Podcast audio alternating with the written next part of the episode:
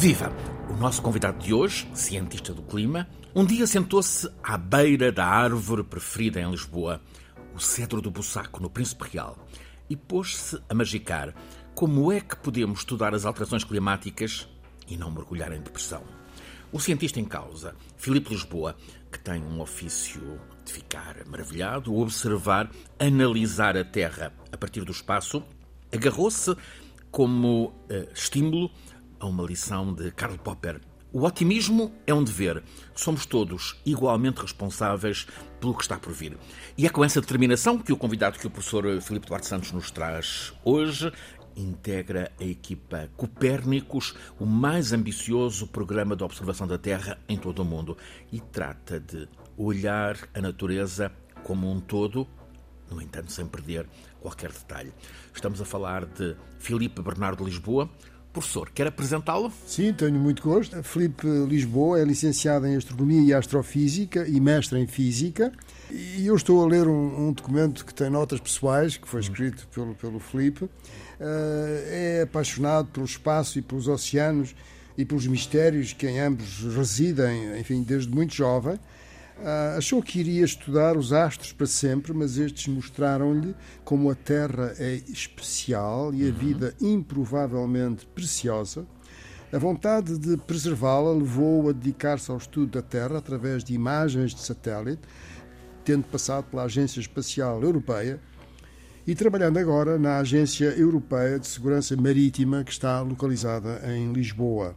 Ah, continua, como sempre, a tocar piano depois de jantar, especialmente nos dias mais difíceis. Que prazer.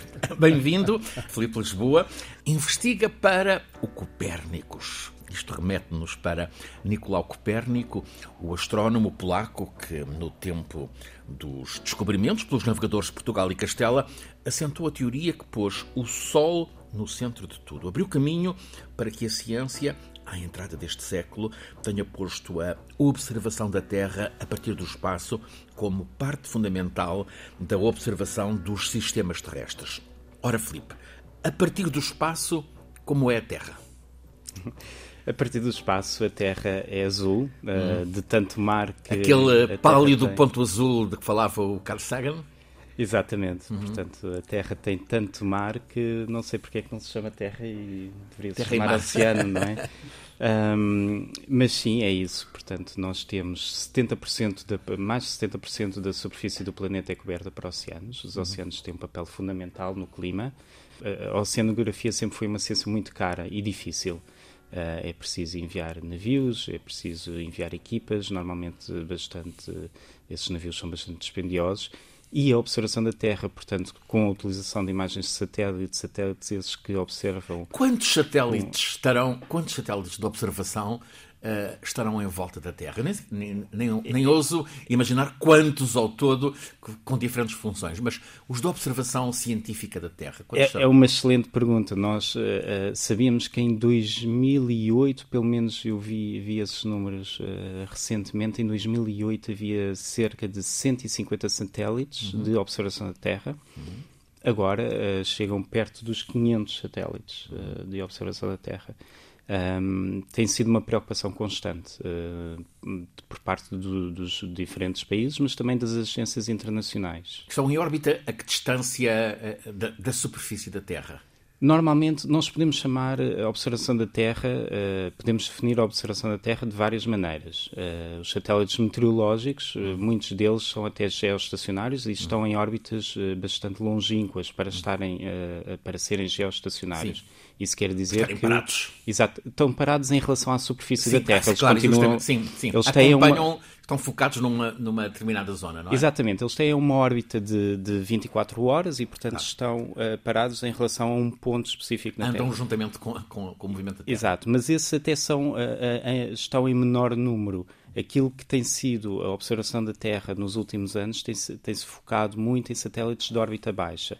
E estamos a falar em satélites que andam, portanto, que orbitam a Terra a uma altitude compreendida entre 450 e 600 km uh, de altitude.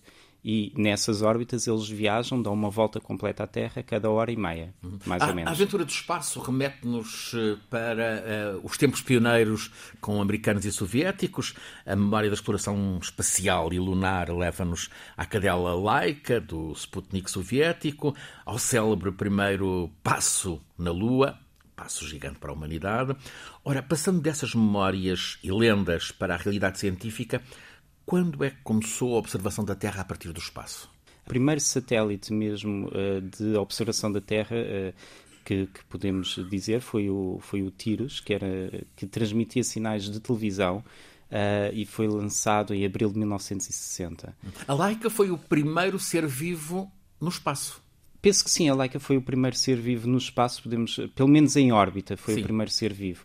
Um, sei que também foi enviado um macaco, mas a questão, mas a questão é essa: nós, a observação da Terra sempre foi uma preocupação e, e, e a utilização do espaço para observar a Terra e para estudar o nosso planeta. Uh, e tem, mesmo... tem progredido sempre. Em relação à Lua, houve um, um estancamento, uma paragem, mas um, a observação da Terra a partir do espaço, essa tem, tem, tem progredido, tem crescido sempre tem crescido sempre. Na verdade, é algo que uh, tem sido uma preocupação das, eh, das agências espaciais, não só da NASA, mas também da ESA. Uhum. Uh, a, ESA, é a Agência Espacial Europeia. A ESA é a Agência Espacial Europeia, precisamente, e que tem uh, um quarto do seu orçamento dedicado à observação da Terra. Um, que é um orçamento robusto. Que é um orçamento robusto, Muito robusto e que supera mesmo. mesmo a exploração espacial com, portanto, o, voo tripulado com seres humanos, uh, supera também uh, o próprio programa de eh, GPS europeu, que é o, o, programa Galileu, e, portanto, sim, é uma pergunta necessária para quê? Ora, que conhecimento é que, é que essa observação da Terra nos traz, nos acrescenta? Não é só conhecimento, há também uma, uma perspectiva operacional e de uhum. valor acrescentado para os cidadãos. Uh, o programa Copérnicos é um programa uh, de bastante investimento, é um programa europeu financiado sobretudo pela Comissão Europeia, mas o objetivo não é só conhecimento, é verdade, traz muito conhecimento sobre uhum. alterações climáticas, em primeiro lugar, sobre uh, uh, uh, dinâmicas, alterações do uso do solo. A oceanografia é bastante importante. Há satélites vocacionados especificamente para estudar os oceanos, a subida da, do nível médio do mar. Uhum. Há várias aplicações. Que dados muito relevantes é, é que, a partir dos satélites, podemos ter, por exemplo, sobre, sobre os oceanos?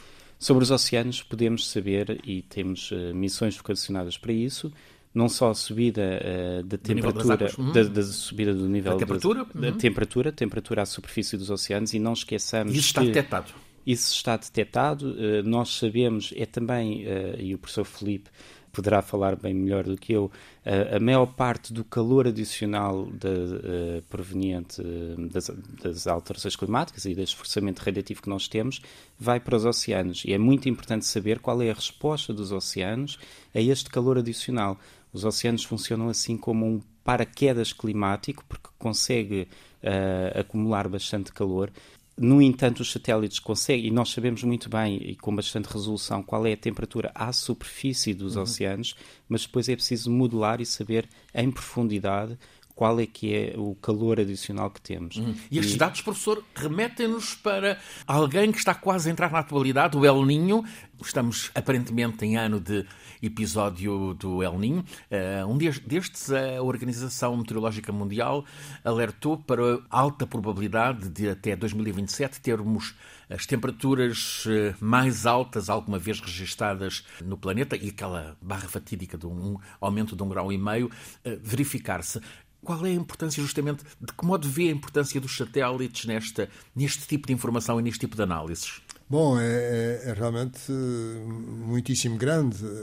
Em relação à subida do nível médio uh, global do mar, uh, as observações durante até por volta da década de 70 uh, eram apenas feitas em marégrafos, como aquele que existe em Portugal, em, em, em Cascais. Em Cascais? Uhum mas a partir daí assim foram feitas por satélite, por um LIDAR, um sistema de LIDAR que permite fazer eh, essa medição e o que é interessante é que os dois tipos de medições, por marégrafos e por satélite, coincidem.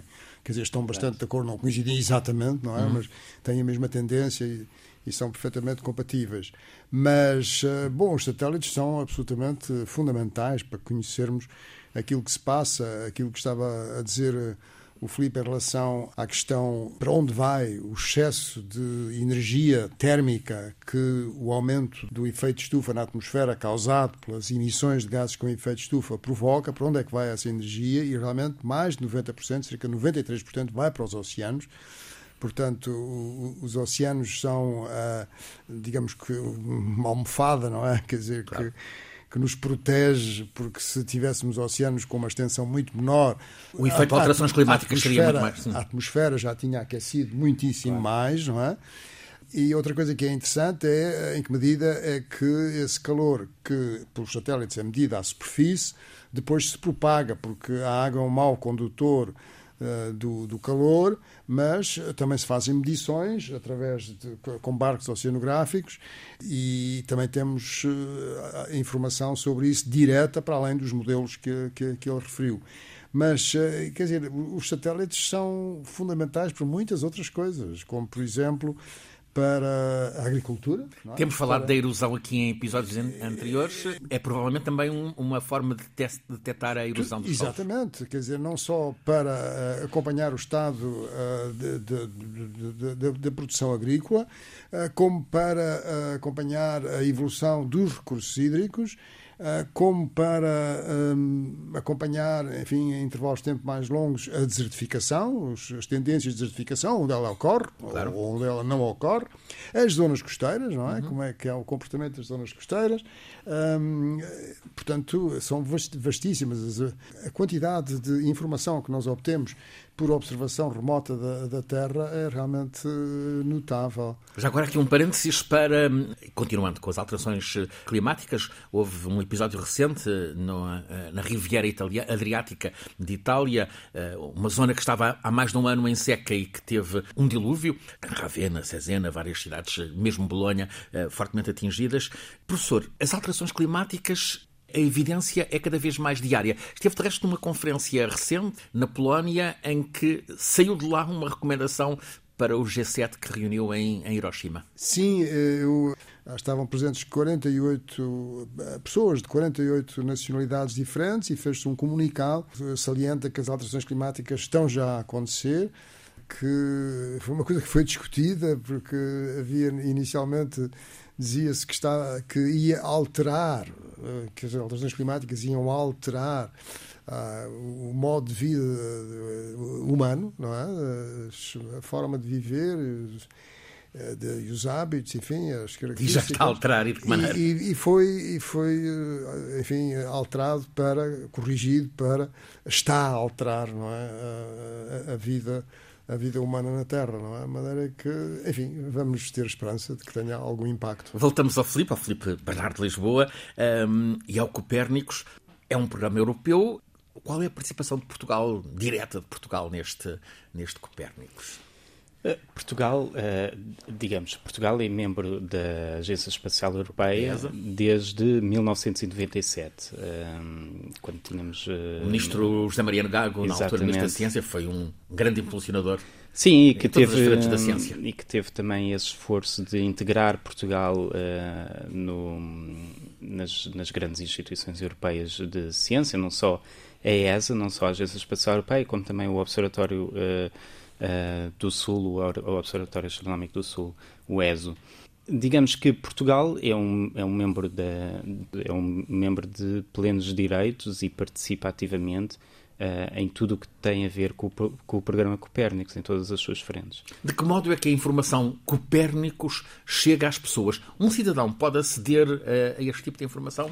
Sim, portanto, o programa Copérnicos não só tem uma componente espacial, com esta família de satélites uh, da ESA, os, os, sentinel, os sentinelas uhum. não é, da, uhum. da, da Terra, uh, como também tem uma componente de serviços. E essa componente de serviços divide-se em seis. Portanto, temos as alterações climáticas, uh, a parte dos oceanos, mari marinha, a parte da Terra, portanto, a observação de, dos recursos terrestres, emergência, portanto, tudo o que tem a ver com fogos uh, e uhum. emergências mesmo de, de, cheias e etc., é uma componente do Serviço Copérnicos. E depois uh, tem também uh, estudos da atmosfera e tem uma componente de segurança. Todas estas componentes, todos estes componentes de serviços são livres, portanto, os utilizadores não precisam de pagar. Uh, e são também abertas, à exceção da componente de segurança. Hum.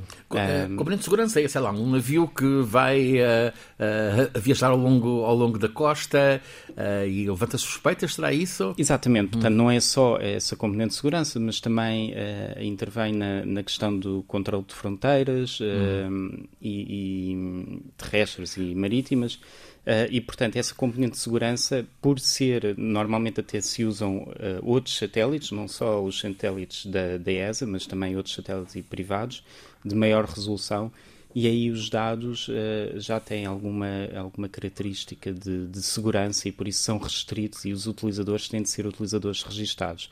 Normalmente autoridades dos Estados-membros e hum. etc. O comandante de um navio lembra-se de ousar limpar porões uh, lá no meio do mar, lá no mar alto, é detectado. Sim, isso tem a ver até com o meu trabalho na, na EMSA, uh, na Agência Europeia de Segurança Marítima, uh, que começou precisamente com, com dois grandes derrames de petróleo que aconteceram em águas europeias, o Erika e o Prestige. O Prestige no, uh, na Galiza e apanhar Exatamente, algum, que está algum, na nossa memória, não é? Portugal, sim, claro. Essas mar, grandes marés negras, também devido uh, ao, ao, tipo de mecanismos de segurança que nós temos hoje em dia, de segurança marítima, uh, eu arrisco-me a dizer que são cada vez menos prováveis, mas em contrapartida temos tido pequenos uh, derrames de petróleo, também devido ao comércio marítimo, uh, domina uh, as trocas mundiais, não é? E portanto nós temos muitos derrames de petróleo que são intencionais. Hum. Uh, portanto, essas tais lavagens de porões que hum. deveriam acontecer em portos e acontecem hum. em alto mar. Um, e, portanto, o programa Copérnicos também tem esta componente de, um, digamos, de, de, de segurança hum. e de implementação da, da lei. O Filipe referiu também a observação de incêndios. Por exemplo, tomamos um caso concreto, um grande incêndio ano passado na Serra da Estrela. Foi possível acompanhar em tempo real a progressão do fogo? Sim, eh, aliás, existe um site que nós eh, podemos consultar uh, que, do, do EFIS e que é um sistema europeu uhum. que permite, precisamente através de imagens de satélite, está tudo mais ou menos automatizado. Portanto, nós temos, são até satélites, é, é, curioso isto, porque há muitos satélites que são na banda do óptico, do visível, satélites que normalmente nós não usamos durante a noite e podemos até falar sobre essas diferenças uhum. de como é que os satélites veem a superfície da Terra. Podemos ter satélites ativos que mandam um feixe para a superfície e depois é refletido, e temos também satélites ópticos. E é curioso, no caso dos incêndios em particular, que esses satélites ópticos normalmente não são usados uh, durante a noite. Uh, mas que conseguem ver as, as tais labaredas dos uhum, incêndios uhum, e etc. E detectam-nas. Uhum. Uh, depois também é feito um estudo, digamos, de espectrográfico da superfície da Terra uh, em que se consegue ver a área ardida. E, e eu lembro-me, eu por acaso, curiosamente, uh, tive um grande susto há uns anos atrás, que eu vivia no Guincho, um, e fui mesmo evacuado. Portanto, eu, por causa do incêndio, fui mesmo, tive mesmo que passar uma noite fora por causa do, do, daquele incêndio que ocorreu em Sintra e Cascais.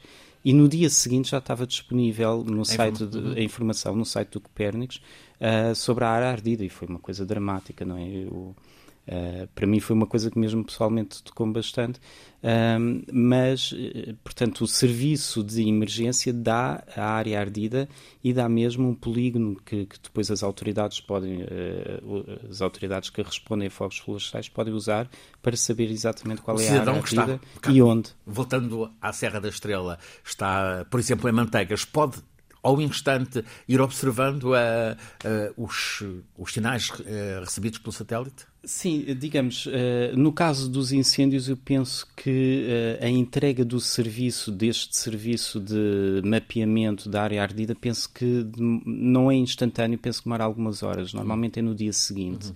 Uh, é preciso esperar que o satélite passe e é preciso fazer o tal processamento de imagens. No mar, aquilo que nós usamos até é bastante mais Uh, rápido. Portanto, nós no mar temos um, serviço que chamamos de quase tempo real, uhum. em que o satélite passa e depois, uh, passado meia hora, nós já conseguimos ter a imagem processada uh, e se houver algum derrame de petróleo, lá está identificado na imagem. O Filipe referiu a distinção entre observação de dia e observação de noite.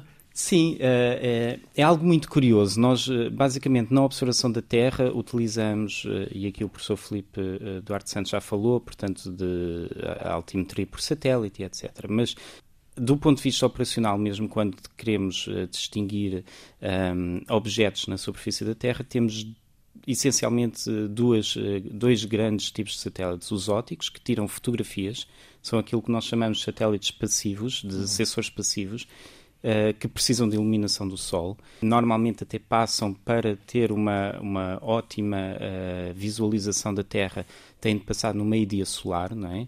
Um, e temos também uh, sensores ativos. Esses sensores ativos são os satélites de radar. Uhum. Uh, normalmente, isto até é um fato curioso: esses satélites têm painéis solares uh, mais extensos, precisamente porque os sensores precisam de bastante eletricidade. São sensores ativos, enviam um feixe de, de radar para a superfície que depois é refletido e é recebido pelo próprio sensor. Chama-se isto uh, uh, uma imagem de radar em abertura sintética, porque o próprio satélite uh, faz, é uma grande antena, não é? Que claro. está em, em, em, órbita. Quais são os próximos horizontes do Copérnicos? Até onde é que, que mais conhecimento é que pode vir do espaço? Do Copérnicos neste momento, uh, o Copérnicos neste momento é bastante ambicioso, não é?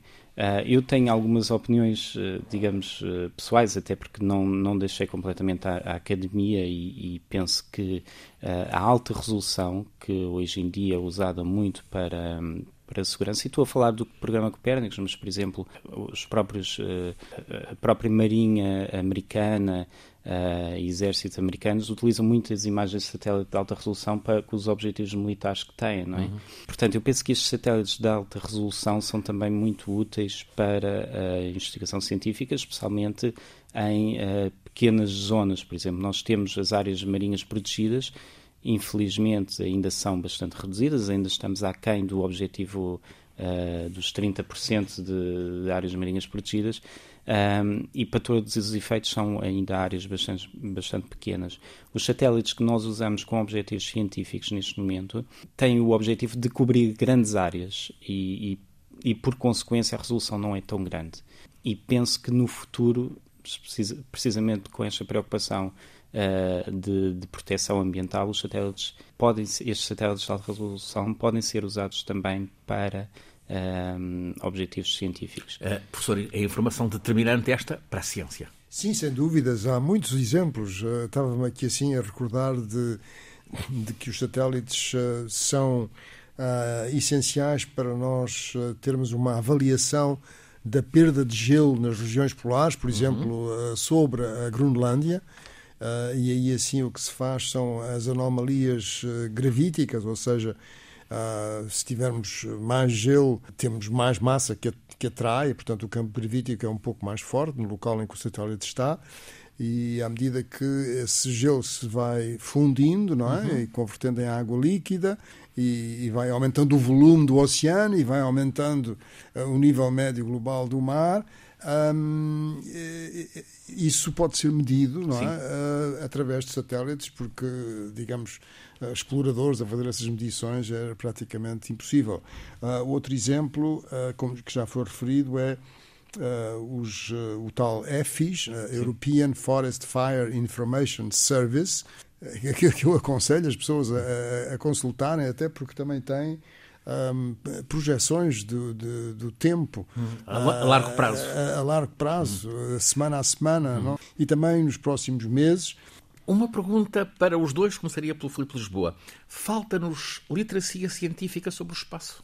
Em Portugal, o que eu acho é que uh, penso que há duas marchas, não é? Portanto, há uma em que nós uh, já somos um Estado-membro e até, até, até há bastante tempo, portanto, 1997 uh, eh, já é tempo suficiente para nós uh, sabermos que temos capacidade para investigar e para fazer parte da ESA, temos projetos uh, na área da observação da Terra, mas também da exploração espacial. Aliás, uma empresa portuguesa faz, fez parte do projeto que, que enviou agora uma sonda a Júpiter e, portanto, temos muita investigação, temos uh, excelentes investigadores uh, na área não só da observação da Terra, mas também da, da astronomia e astrofísica, e, portanto, somos um, um Estado de pleno, de pleno, direito. Eu acho que na, na, sociedade, depois no público, nós ainda pensamos que o espaço é uma coisa bastante longínqua, uhum. uh, ainda me deparo com algumas pessoas a pensar que nos Estados Unidos é que se faz uhum. exploração espacial e, e,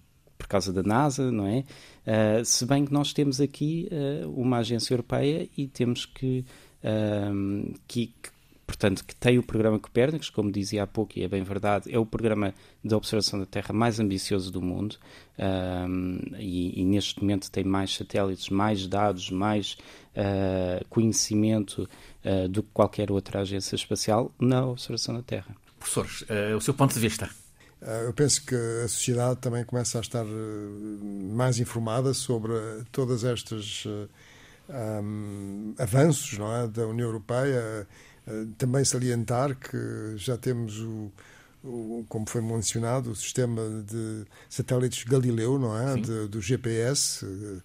Houve altura em que era apenas o americano, não é? E agora, portanto, a, a União Europeia tem evidentemente capacidade para, para isso e para muito mais. Eh, e, e, de uma maneira que é, que é talvez mais difícil, não é? Porque é um conjunto de países com as suas identidades, com a sua história, ah, com os seus interesses, não é? Mas que conseguem colaborar. E isso eu penso que é um exemplo para, para todo o mundo, não é? É, é uma, é, é digamos que um, uma entidade com certa fragilidade, mas também com uma grande capacidade de inovação, até do ponto de vista político e do ponto de vista de, de governo. Filipe Duarte Santos, professor catedrático da Faculdade de Ciências da Universidade de Lisboa, conduz-nos todas as semanas neste programa, A Escala do Clima. É uma parceria entre a ESCS, a Escola Superior de Comunicação Social, e a Antena 1 da Rádio Pública, a RTP. Está em rádio na Antena 1 todas as quartas-feiras, a seguir às notícias das 11 da noite, depois em podcast, na RTP Play, nas diferentes plataformas. É um programa feito por Alice Vilaça, Nuno Portugal, Paulo Cavaco, por mim, Francisco Sena Santos, sempre pelo professor Filipe Duarte Santos, o nosso condutor científico, e hoje como convidado um cientista do espaço, Filipe Bernardo Lisboa.